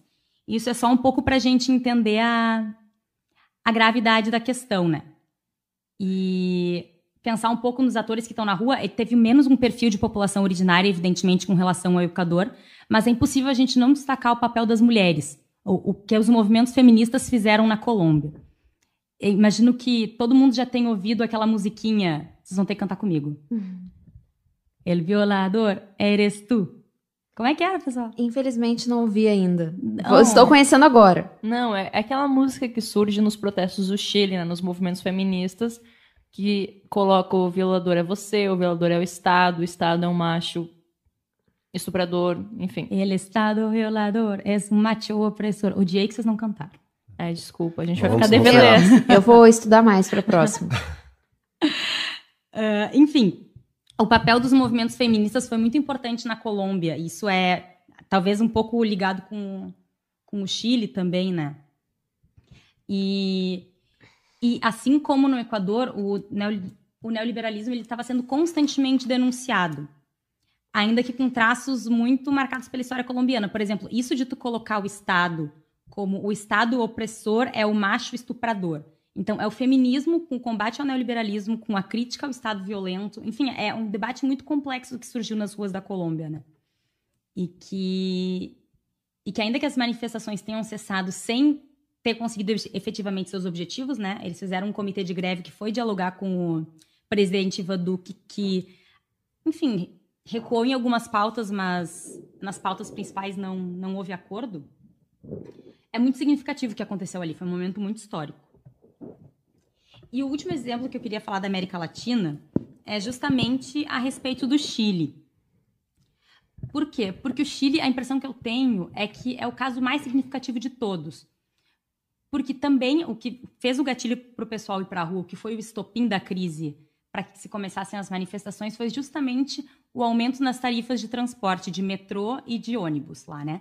Eles aumentaram 30 pesos, o que não é um valor tão alto, e talvez nos lembre um pouco os 30 centavos de junho de 2013, né? 20. 20? De 2013 eram 20? É. É verdade, não são só correção 20 centavos. monetária. Mas era um 20. Correção monetária, tipo, 50 centavos. É verdade, né? E... Mas o pessoal foi muito pra rua justamente com o grito: não são 30 pesos, mas 30 anos. Ah, por quê? O Chile até hoje ele mantém uma constituição que foi aprovada na época da ditadura do Pinochet, né? Que foi uma ditadura militar, assim como aconteceu aqui no Brasil, só que a deles com traços ainda mais liberais e ainda mais violentos. Eles mataram mais gente do que a nossa ditadura, que já foi muito cruel, matou aqui. Então, no Chile, eles tiveram o maior ato político da história deles, né? Em Santiago, chegou a ter um milhão de pessoas nas, nas ruas. E a repressão, a impressão que eu tenho, e me corrijam se vocês discordarem, foi ainda mais violenta com relação ao, ao Equador e à Colômbia. Ficou muito famosa a tática dos militares ah, nas ruas de atirar nos olhos das pessoas, porque daí não seria um assassinato, mas eles cegam as pessoas. Então, existem estudos assim que mostram como é baixa a probabilidade das, de que um militar acerte o olho de uma pessoa e ainda assim foi uma coisa absolutamente frequente, que mostra que foi ah, postura política planejada, né? É, se colocando ácido na água, dos jatos É também. Então são medidas extremamente violentas contra as pessoas que estão protestando, né? Coisa assim muito muito grave. Exatamente. E, e no Chile, mais do que os 30 pesos, os 30 anos, isso foi muito significativo porque a, a crítica ao neoliberalismo veio muito à tona, porque daí passou-se a se gritar contra o regime meritocrático, contra o regime de universidades privatizado, porque lá eles gastam uma fortuna em universidade, já que não existe ah, a educação pública gratuita universal, como existe aqui no Brasil. Isso começou a vir muito à tona. A participação de estudantes secundaristas, que historicamente é um setor muito organizado lá no Chile, foi muito grande. Então, assim, todo o debate educacional, todo o debate meritocrático, o debate sobre aposentadoria veio à tona. Então, a impressão que eu tenho é que lá no Chile, final de outubro, início de novembro, se construiu uma agenda absolutamente antineoliberal. E lá eles conseguiram ter mais avanços que em outros espaços. Porque muito se fala que a gente vai para as ruas e o governo não responde. E lá o governo respondeu. E isso foi uma coisa inesperada, ao menos para mim. O governo de Sebastião Pinheira, ele se botou disposto a dialogar e cedeu em três pontos. O primeiro ponto foi com relação à paz. Se- é, foi proposto que houvesse paz nas ruas, acabasse a guerra nas ruas. Ah, o segundo ponto foi ampliar o debate sobre desigualdade social no país. E tudo isso se daria através do terceiro ponto, que era o acordo a respeito de uma constituinte. Então, foi proposto agora para abril de 2020 que se- aconteça um plebiscito em que vai ser perguntado à população se se quer mudar a Constituição no país. Ou seja, existia um retorno, né? As ruas cobraram e a impressão que eu tenho é que os o governo respondeu, ainda que não da, da forma como toda a população gostaria, evidentemente, né? Mas. É, me parece que chegou um momento em que o Pinheira simplesmente não sabia mais como lidar com aquela situação. Porque foi um escalonamento tão grande em termos de mobilização, em termos de uso da violência, em que ele, sendo o chefe das Forças Armadas, de certa maneira, como que ordenou aquele tipo de repressão, mas houve uma pressão política e social tão grande que se, se viu necessário a dar alguma forma de resposta que, é, no caso do Chile, é muito significativa, né? Porque a transição do Chile para a democracia, ainda que no caso do Brasil a gente tenha passado por, uma, por aquela transição que manteve privilégio, etc., no caso do Chile isso foi ainda mais forte, né? É, os traços é, do regime do Pinochet ainda se, se mantinham em diversas, especialmente na economia, mas também é, no regime político, se mantinha muito mais presente. Foi um país que, ainda, por exemplo, que a questão da memória seja super relevante, a gente vê um apreço pela memória das vítimas da ditadura que é muito maior que aqui no Brasil, até porque o Brasil, a gente está passando por esse processo político de negacionismo, né, da perseguição da ditadura. Mas em termos de estrutura política, em termos de estrutura econômica, a transição para a ditadura ainda deixou muito um legado muito maior do que no caso do, do Brasil, por exemplo. Então, é, de fato, as pessoas é por 30 anos, né? as pessoas estão tentando finalmente encerrar ou fazer de fato essa transição que começa agora com o plebiscito em abril para saber se vai ter constituinte ou não, né? Então as pessoas vão votar no plebiscito em duas células, cédulas. A primeira é se quer, o se quer uma constituinte ou não, e a segunda qual o formato, né? Se vai ser uma eleição total é, para constituinte ou você vai ser uma eleição para 50% das vagas e 50% das vagas já com é, deputados senadores que já, já estão eleitos, né? Enfim, isso deve acontecer uma constituinte, caso passe, que parece que a tendência é passar. A constituinte é, deve começar ao deve ocorrer em 2021 a reunião e em 2021, então, haveria também um plebiscito para aprovar, depois das eleições, né, haveria um, um plebiscito para aprovar ou não essa nova Constituição. É, então, no caso do Chile, a gente vê uma resposta que, em parte, é, é bastante positiva a essas, essas mobilizações populares que perpassa uma série de agendas, mas que tem no seu cerne uma, uma crítica bem contundente ao neoliberalismo. Né? No caso do Chile também a gente tem a violência contra os povos originários como um fator importante, né? A violência contra os Mapuches, o assassinato de um Mapuche também está muito ligado a esse desencadeamento da crise política e social. Então, me parece que para 2020 o que a gente tem que observar na América do Sul é justamente isso, né? Des, os desdobramentos dessa agenda neoliberal, o desdobramento dessa violência contra grupos originários, que a gente vê isso no Brasil, a gente vê isso nos outros países, e contra outros grupos, é, grupos políticos minoritários, por assim dizer, né? Violência de gênero, racismo, é, intolerância religiosa, etc. E é, a impressão que eu tenho é que, mais do que isso, Gil, é o que a gente teve vendo agora no final de outubro, início de novembro, enfim, no final de 2019, e que provavelmente a gente vai ter que mapear para o início de 2020, é o absoluto esgotamento desse, desse, modelo de democracia e, por que não, desse modelo de Estado, né? É. A gente pôde ver que não tem mais como, não está entregando o que o pessoal quer, não está entregando o que a população quer. Uh, e só que a questão é, é, é, justamente por isso que eu comecei falando um pouco assim que eu acho que a gente também não pode errar nas análises, né? Porque o anti-establishment ele pode ir para os dois lados. Sim. A gente pode encarar isso como uma crítica ao neoliberalismo, que eu acho que foi nos três casos que a gente conversou do Equador, da Colômbia e da e do Chile, mas ele também pode ser capturado por outros setores políticos, que é um pouco que aconteceu no caso da Bolívia, na minha impressão, é. né? Então, eu só queria pontuar um pouco isso, assim. A impressão que eu tenho é que uh, todo, a forma como o Estado latino-americano foi construído e a forma como ele se relaciona em sociedade está em jogo. Sim. Está em jogo, assim. 2020 é um ano muito decisivo com relação a isso, porque as ruas deixaram em aberto.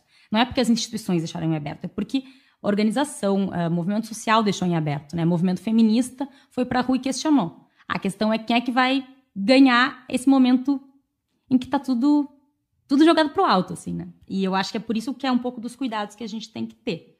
E principalmente porque a construção desses outros setores da direita mais radical, como a Gil já falou antes, eles são muito pautados na violência. A violência é o principal eixo político que organiza essa nova direita.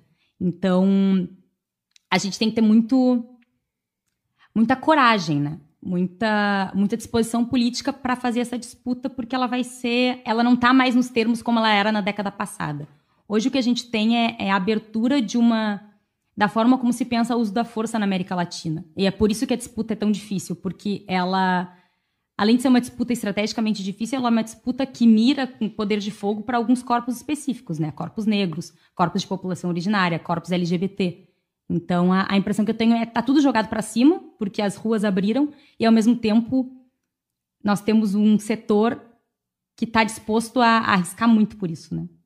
Enfim. É, a questão qual vai ser a resposta, né? Se a gente tiver uma agenda de reformas que é que é questionada pelas ruas, no caso da Argentina foi muito questionado no voto, então toda a agenda de reformas do Macri foi derrotada. No caso do Brasil ainda está em aberto, né? Porque a gente tem esse processo que ataca diretamente, que, que aparece justamente na forma dessas reformas neoliberais, mas a gente não está vendo ainda, pelo menos de maneira tão contundente, né? É, e, enfim, está em aberto como vai se dar esse processo no Brasil. Eu acho que 2020 vai ser um ano é, muito definidor para isso, tanto em termos de organização social, mobilização social, em termos eleitorais, como a gente tem eleição é, municipal, né? Então, parece que 2020 vai ser um ano muito definidor para o Brasil em termos de avanços e retrocessos de direitos sociais e avanços e retrocessos dos grupos políticos, dos grupos sociais, das mobilizações. Né? Maravilha. E, é, é, curioso, acho que quando a gente fala de mobilização social, é, é pensar justamente isso uh, sob uma perspectiva global. E, né, nossa, nossa proposta aqui é falar disso global, mas como a gente viu essa proliferação também em outros continentes. É, a gente viu isso no Oriente Médio, a gente falou um pouco antes da, da questão do Irã com, em relação aos Estados Unidos, mas a gente tinha protestos no Irã que já Sim. antecediam uh, a crise securitária que depois se instalou. A gente teve os protestos de Hong Kong. É claro que cada protesto tem sua característica e está inserido dentro de um contexto social específico, mas é interessante a gente pensar como eles se proliferaram uh, de forma tão espraiada pelo, pelo globo inteiro, né? O caso do Líbano também, que a gente uhum. teve, que também é um, eu acho que é um, um caso significativo para a gente tentar entender um pouco desse novo momento. Sudão também. O Sudão também. Então, assim, o, o fato é... Argélia. Argélia. É a Revolução dos Sorrisos na Argélia. Que, que, belo nome, né? Revolução dos Sorrisos é lindo. E, e a, a, de Taiwan, um tempo atrás, era dos girassóis. É, era o Hong movimento... Kong dos guarda-chuvas. É, exatamente. Enfim. Então a gente teve esse, esse, essas respostas, assim, eu acho que é muito reflexo também dessa instabilidade que me parece ser a tônica do que a gente está falando com uma tendência geral do que está acontecendo. Mas, de fato, é estar atento e que é um, é um pecado que muitas vezes analistas de relações internacionais cometem, é justamente estar atento a essas movimentações de rua, ao poder dos movimentos sociais, esse poder de mobilização, ao poder de mudança, né, de puxar a mudança, de pautar, é, por exemplo, uma crítica central ao neoliberalismo, que é um, enfim, um modelo econômico que está completamente com, concretizado, enraizado, é, a gente conseguir ver nos movimentos sociais justamente uma saída e entender eles como termômetros de muita coisa. E, claro, a gente acabou se pautando muito na América do Sul, mas pensar as outras regiões do mundo. E, nesse sentido, o leste asiático também, né? Passou na última metade de década, assim, por uma série de mobilizações que é Hong Kong, Taiwan, Coreia do, do Sul, Sul, também. É, mobilizações super expressivas que continuam ganhando força agora em Hong Kong e que são importantes a gente olhar e pensar como também é, como vai ser antes do mundo acabar, para onde elas estão apontando, para onde elas estão levando. E que, no caso, se a gente pegar dos, dos países do leste asiático, estão tendo um poder de negociação que é bem expressivo, né? De avanço das suas pautas, por exemplo, na questão de Hong Kong, é, o acordo de extradição que tinha com a China territorial, por exemplo. Sim. Bom, para o nosso último ponto, acho, falar um pouquinho de, de questões de guerra e paz, mas acho que dá para a gente passar bem rápido, porque de certa forma a gente passou transversalmente por, por várias delas, mas eu acho que para 2020 é importante a gente Uh, ainda tem em mente que a Síria ainda continua sendo um ponto importante de observação. A gente teve recentes desdobramentos ali em relação à Rússia e à Turquia. Né? A Turquia para quem não lembra, está presente de forma, tá, com os pés no solo sírio, tentando também tomar uh, controle de parte do território que lhe interessa, especialmente aquele que está ocupado ali pelos curdos. Uh, a Rússia é um parceiro histórico da Síria e tem apoiado o governo Assad desde o início da, da guerra civil. Então a gente tem muita coisa para observar ali, mas eu acho que é, esse é um ponto interessante porque, de certa forma, é claro que a Síria acaba sendo um, ba um balão de ensaio para uma série de questões da, da ordem internacional, mas está muito também envolto no, no, debate sobre migração. Né, e essa relação com, com, a, com, as questões europeias, que eu acho que eu queria ouvir um pouquinho vocês, mas assim sobre migração em geral, não especificamente só da Síria, mas a gente teve aquela, agora, a gente está falando aqui, né, nesse, nesse domingo chuvoso no Rio de Janeiro, 1 de março, mas só para a gente pontuar, a gente viu aquelas cenas da Turquia abrindo as suas fronteiras, e isso deu já um impacto nas fronteiras gregas também, né, que tem uma relação para a Europa, e a gente sabe que, uh, do ponto de vista midiático, a migração se torna um tema quando está falando de migração para o continente europeu. Mas, para além disso, a gente sabe que os processos migratórios uh, vêm se acentuando, são processos críticos e são processos que uh, mudam tecidos sociais, que têm impactos uh, severos uh, para o entendimento de como a gente pensa uma sociedade, para o bem e para o mal, da maneira como os, os, governos reagem a isso também. queria ver um pouquinho de vocês que vocês pensam disso, como é que pode para 2020 a gente pensar as questões de imigração, se elas vão continuar em, em voga. Ninguém quer se arriscar? Bom, eu, eu só queria pontuar, porque eu concordo muito, Pedro, que a gente tem que olhar para as migrações como uma questão porque a impressão que eu tenho é que muitas vezes elas são tratadas como questões acessórias. Ah, tem a guerra, tem a economia, tem a política, tem as migrações. E a impressão que eu tenho é que migração é, é estruturante, porque ela é resultado da forma como o Estado se relaciona, ela é resultado de. e ela resulta também em, em mudança climática, uh, em relações sociais, enfim, assim, acho que ela é um dos grandes temas do momento e vai ser resultado dela e vai resultar, é, vai ser resultado dela diversas outras questões.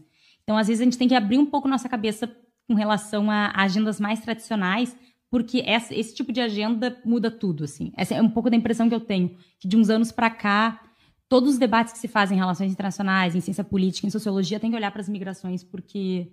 E eu não sei se eu tenho... Eu nem tenho conhecimento suficiente para pensar a forma como a gente vai reorganizar isso na nossa cabeça, mas é isso, assim, é, é agenda estruturante, não é mais, não é agenda acessório. É, questiona a própria noção de soberania e Estado que a gente tem tão arraigada em nós, né, uhum. estudiosos de relações internacionais, é, esse pico de movimentos migratórios causados pelas mais diferentes razões, crises econômicas, crises ambientais, crises securitárias, a forma também como ele tem esse poder de questionar e reestruturar é, essas fronteiras tradicionais, o funcionamento tradicional do Estado. Por isso que eu acho que a gente deveria ter um episódio especial para tratar de migrações, né? É, porque é um debate muito longo. A gente vai passar por essa questão toda da, da, xenofobia, religião, é, a questão de gênero também é central quando a gente vai falar de migrações. É, então, enfim, me parece um dos grandes temas para 2020 também é olhar os fluxos migratórios tanto do sul para o norte, que é quando vira agenda, né? Quando vira agenda midiática, quando vira agenda política, e como o norte já não está mais sabendo absorver os impactos das suas ações no sul, que se dá principalmente pelos fluxos migratórios, mas também intra-sul global, né? Crise na Venezuela, questão do Haiti, é, fluxos, fluxos migratórios na África, fluxos migratórios que é uma das questões da Índia agora também, né, com esse novo ato da cidadania, xenofobia com os muçulmanos, é, como são o principal fluxo, um dos principais fluxos migratórios para a Índia, inclusive, é de refugiados do Tibete, muçulmanos. Então, como são questões que são intra-sul global, mas também dizem respeito aos efeitos das ações históricas do norte global dentro do sul, que não está mais sabendo como absorver isso se o mundo vai acabar no sul, eu não sei como que o norte global vai lidar com isso. É, nesse sentido, o fluxo migratório atual, ele contraria as próprias é, previsões neoliberais acerca da globalização, né? Porque faria todo sentido, dentro daquilo que se falava nos anos 90, que ocorresse é, essa série de fluxos migratórios em um planeta que pertence a todos, todos somos cidadãos do mundo, cidadãos, cidadãos. Eu acho que os dois acertam. Do mundo. A gente pesquisou isso, né? É. Os dois são certos. Tá. Ah, Todos somos cidadãos do mundo e podemos ir para onde quisermos, afinal de contas, as fronteiras são só imaginárias. E, na verdade, a atual crise migratória serviu para mostrar como globalização só existe para o dinheiro, né? Só existe Só globalização para o capital financeiro, que é onde não realmente não há portas, não há barreiras, mas para pessoas de determinadas cores, etnias e gêneros, há sim portas, muros e que contraria própria, o próprio sentido da globalização. Então, hoje em dia, a gente nem pode mais falar, nem sequer sonhar com uma globalização como se fazia há 20 anos atrás. né? Fato, fato. Bom, é, passando pra, já para nossa parte mais final, só para fazer um fechamento, queria ouvir um pouquinho de vocês, já que a gente, esse ano também no Brasil, depois mais para frente a gente falar disso, a gente tem eleições municipais no Brasil que já estão permeando boa parte da cena política brasileira. É, mas já que a gente está falando de aqui um pro- programa de prognósticos, né? O que, que dá para esperar do Brasil? Dá para ter esperança no Brasil? Queria que fazer uma rodada aqui do que que a gente espera para o Brasil para 2020. Às Para dá- 2020? Para 2020. É, para Para 2020. o resto de 2020, já que a gente já está em ma- Não, março. 2020 começou agora, Começou né? agora, Porque ontem começou foi o agora. desfile das campeãs. Hoje ainda tinha alguns blocos no Rio de Janeiro, mas a gente pode dizer que o carnaval foi encerrado, então vamos de 2020 agora. Vamos de 2020. Já tem ovo de Páscoa Já tem ovo de Páscoa. Colomba Pascal, adoro. no mercado. Para 2020, as minhas previsões para o Brasil são as piores possíveis. De Vamos de desesperança. Esperança no Brasil eu sempre tenho. Sou uma brasileira muito orgulhosa, uma brasileira muito feliz da minha nacionalidade, mas com, no atual contexto nacional, político, social, internacional que foi apresentado aqui, é impossível a gente ter esperança para um Brasil melhor ainda em 2020. Ainda Bom, tudo bem que a gente tem que esperar o resultado das eleições, né, das eleições municipais, o que pode nos surpreender, não sei.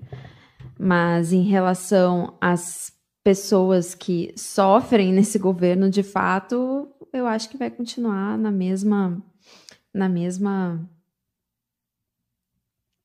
né? Na mesma Sequência. famosa merda, né?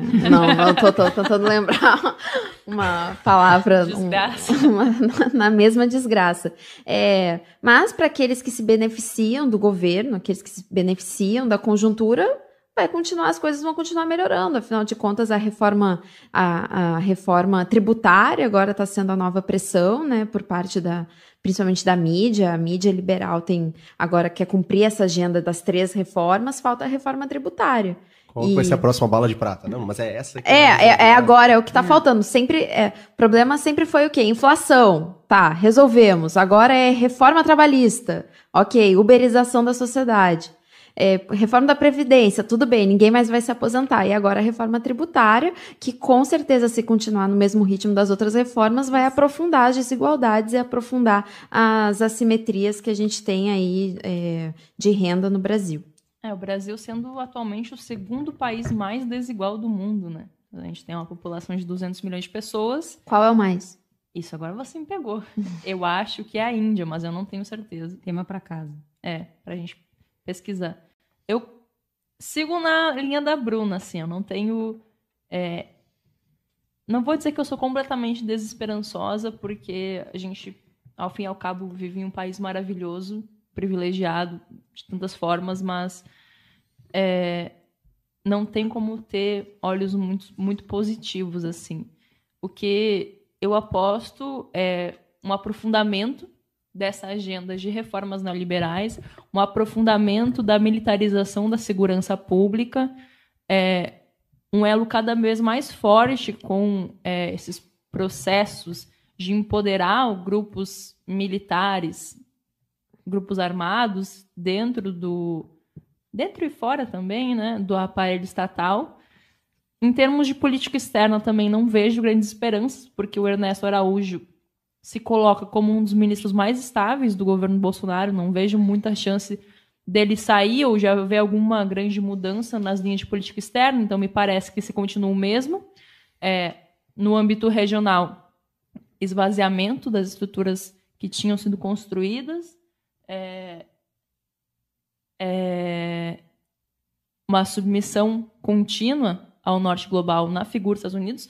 Vamos ver, dependendo de quem vai ser eleito presidente dos Estados Unidos, como essas coisas vão ficar.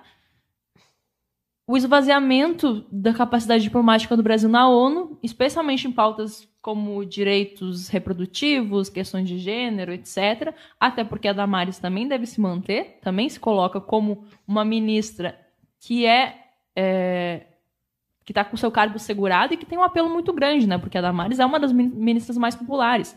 E é por essa linha de conservadorismo que o governo, inclusive, vai seguir se reafirmando.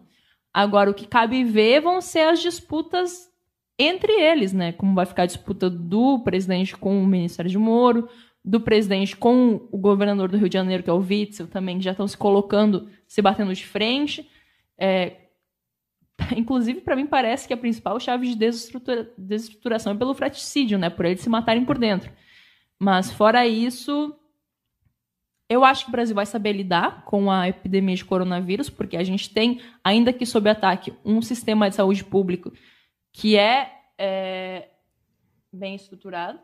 É, então, eu acho que, por exemplo, nos Estados Unidos a, a questão vai ser muito pior.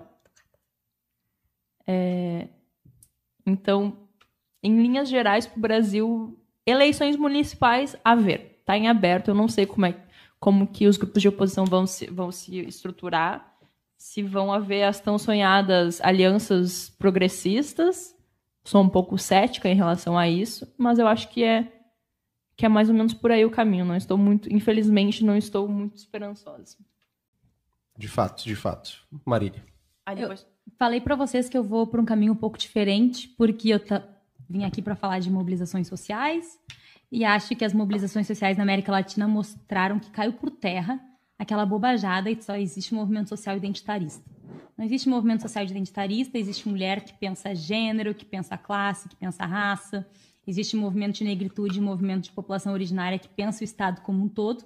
Então, acho que, ok, temos um cenário difícil pela frente, temos, mas temos muitos exemplos muito importantes da, dos nossos irmãos, das nossas irmãs, no, aqui bem pertinho da gente. E só acho que a gente tem que pensar a segurança pública de um jeito mais maduro e mais consistente se a gente quer mudar alguma coisa nesse país. Pensar em milícia, pensar em facção, pensar em, em sistema carcerário, enfim. Acho que essa é a nossa agenda daqui para frente enquanto brasileiros. É, inclusive, saber pautar essa agenda, né?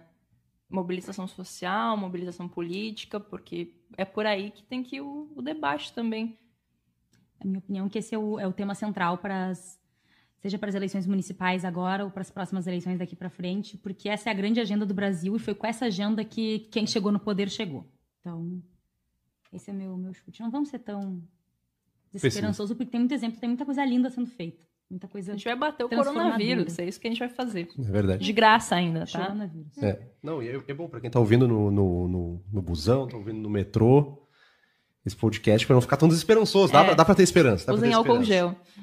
Bom, então vamos, vamos chegando ao fim desse episódio número 1 um do Antes que o Mundo Acabe. Queria agradecer a você que chegou nessa jornada até o final desse podcast.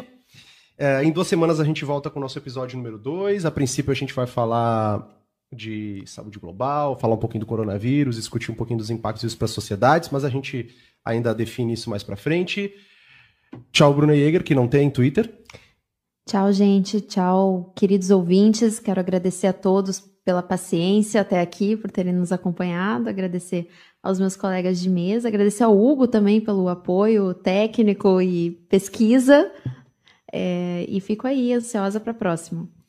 Tchau, arroba Giovana Zucato, é o arroba? É, vocês podem me seguir lá no Twitter, não recomendo, mas se vocês quiserem, podem. É, me seguir lá, arroba Giovana Zucato. É, agradecer aos meus colegas de mesa, também agradecer a força aí do Hugo, que está nos aspectos técnicos, e é, especialmente aos ouvintes e às ouvintes. É, espero que vocês tenham entendido tudo que a gente falou, no sentido da gente não ter falado rápido demais também. Estamos aprendendo ainda como, como se faz isso. Vocês podem ver que são quatro gaúchos tentando falar para cariocas entenderem também. Enfim, espero já voltar daqui duas semanas com novos temas novos debates e seguimos. Tchau, arroba Marília Kloss, é isso? Marília Kloss. Kloss, desculpa, falei, errei na pronúncia, vamos. Valeu, gente. Valeu, Hugo. Até mais. Nos vemos por aí. E é isso. Um beijo. Bom, não esqueça de nos seguir no Twitter e no Instagram com arroba AQMA Podcast, tudo junto, arroba AQMA Podcast. E se você quiser, puder contribuir, vá lá no padrim.com.br barra Antes que o Mundo Acabe tudo junto. Você procura lá Antes que o Mundo Acabe lá no Padrim, você vai nos achar e a partir de dois reais você vai poder nos ajudar a continuar trazendo conteúdo gratuito, conteúdo de qualidade.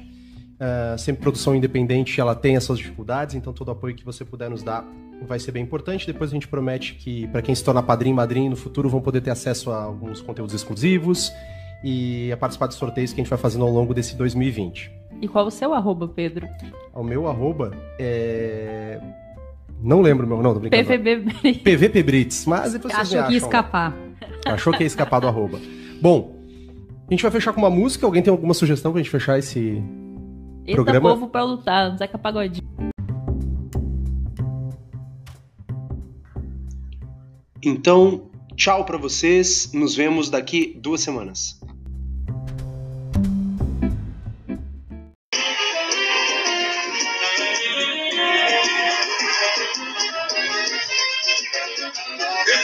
Vai lutar, vai gostar de trabalhar. Num capitão de esforço. Nunca está de cara feia, sempre tá descancarado, um canto sorriso Se rola uma inteira, o primeiro amor, a mão no bolso.